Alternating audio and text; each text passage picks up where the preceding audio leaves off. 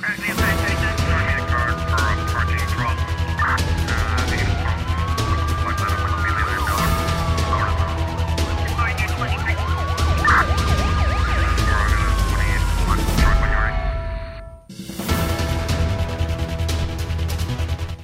O Tribunal da Comarca de Santa Catarina de Santiago decretou prisão preventiva para um indivíduo detido no dia 18 acusado da prática de um crime de homicídio agravado na sua forma tentada e de um crime de detenção ilegal de arma branca. Em nota de imprensa emitida esta segunda-feira, a Polícia Judiciária refere que o homem de 33 anos de idade foi detido fora de flagrante delito no âmbito da execução de um mandado de detenção emitido pelo Ministério Público. A PJ informa que os factos teriam ocorrido em agosto do ano passado, na localidade de Ribeirão Manuel. A vítima do sexo feminino e o arguído tinham um relacionamento amoroso que perdurou por cerca de 10 anos. Segundo informações recolhidas pela PJ, a vítima queria pôr termo ao relacionamento e o arguído não aceitava a decisão. O homem tentou matar a vítima, seguido de tentativa de suicídio. O arguído aguarda o desenrolar do processo em prisão preventiva.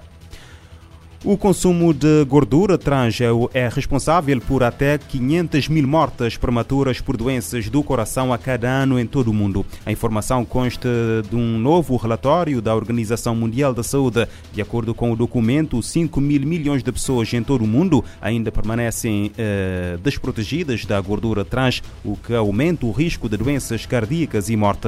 Esse tipo de gordura pode ser encontrado em bolos, biscoitos, alimentos processados e óleos de cozinha. A nutricionista Fabiana Alieira falou à ONU News sobre a diferença entre gordura trans e gordura saturada e como afetam a saúde.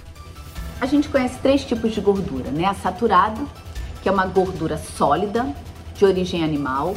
Nós temos a gordura insaturada, que ela é líquida, de origem vegetal. E nós temos a gordura trans, que é uma gordura que não existe no meio ambiente. É uma gordura que foi desenvolvida pelo ser humano através do processo químico que a gente chama de hidrogenação.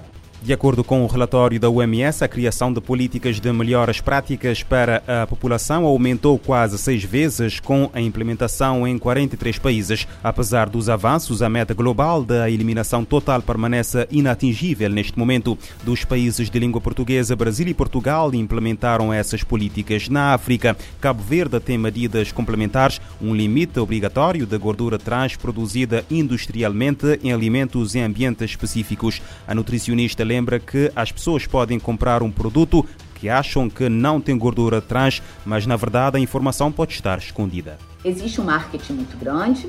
Muitas vezes a gente vê um alimento no rótulo desse alimento zero gordura trans, mas aí quando a gente vai olhar na lista de ingredientes, é por isso que eu sempre bato nessa tecla de que a gente, de que a gente precisa entender a lista de ingredientes.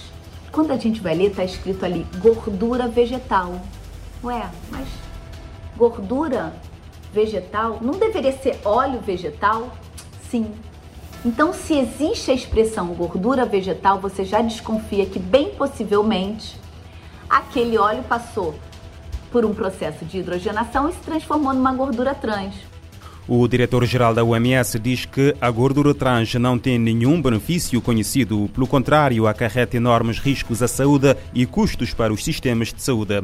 Um surto de cólera causou 511 mortos no Haiti em menos de quatro meses. Informação avançada na segunda-feira pelo Ministério da Saúde Pública e da População do país. O Haiti, que atravessa uma grave crise de segurança alimentar, uh, registrou mais de 25.800 casos suspeitos. Do número total de casos, quase 22 mil requereram hospitalização. A idade média das pessoas admitidas é de 19 anos. Segundo as autoridades sanitárias, o grupo etário mais afetado pela cólera continua a ser o das crianças entre 1 e 4 anos.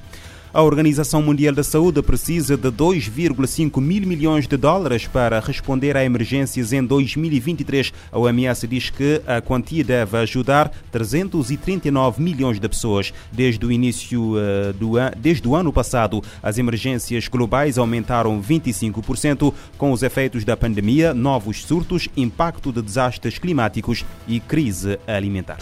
A Organização Mundial da Saúde, OMS, lançou um apelo de emergência de 2,54 bilhões de dólares para socorrer 339 milhões de pessoas este ano. A meta é fornecer assistência em situações que aumentaram quase 25% em relação ao ano passado. Em Genebra, o diretor-geral da OMS, Tedros Ghebreyesus, disse que a agência opera em 150 países e pode responder até mesmo os casos mais isolados de emergência. We need to help them rebuild stronger, more resilient health systems. We need to support equitable access to medicines. Ele contou que os fundos serão aplicados na reconstrução de sistemas de saúde fortes e resilientes acesso igualitário a remédios, vacinas e a outros produtos essenciais, além de se promover o avanço rumo a um mundo saudável, equilibrado e sustentável. Em 2022, a ação emergencial envolveu a entrega de medicamentos, suprimentos, treinamento para médicos e outros profissionais de saúde, vacinas, vigilância de doenças, clínicas móveis, apoio à saúde mental, consultas maternas e outras. Entre os parceiros contam-se Estados-membros, agências da ONU,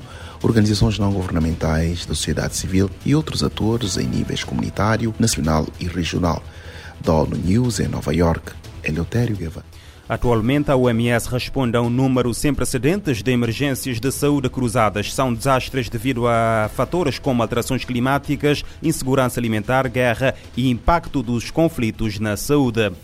Mais de 4.100 capacetes azuis morreram desde que a ONU lançou a sua primeira operação de manutenção da paz há 75 anos, um marco que a organização comemora este, este mês com uma campanha de informação. No âmbito deste aniversário, o chefe das operações de paz, Jean-Pierre eh, Lacroix, visitou Jerusalém, sede da primeira das missões eh, destacadas, a Organização de Supervisão de Tréguas das Nações Unidas, criada em 1948. Desde então, a organização realizou 71 operações, onde serviram tropas de 125 países. No total, a ONU acumula 4.266 baixas nestes, nesses 75 anos de história, levando em conta mortes em missões de paz e também algumas operações políticas especiais. A missão que registra maior número de vítimas é a Força Interina das Nações Unidas para o Líbano, com 325 mortos desde que foi criada em 1978.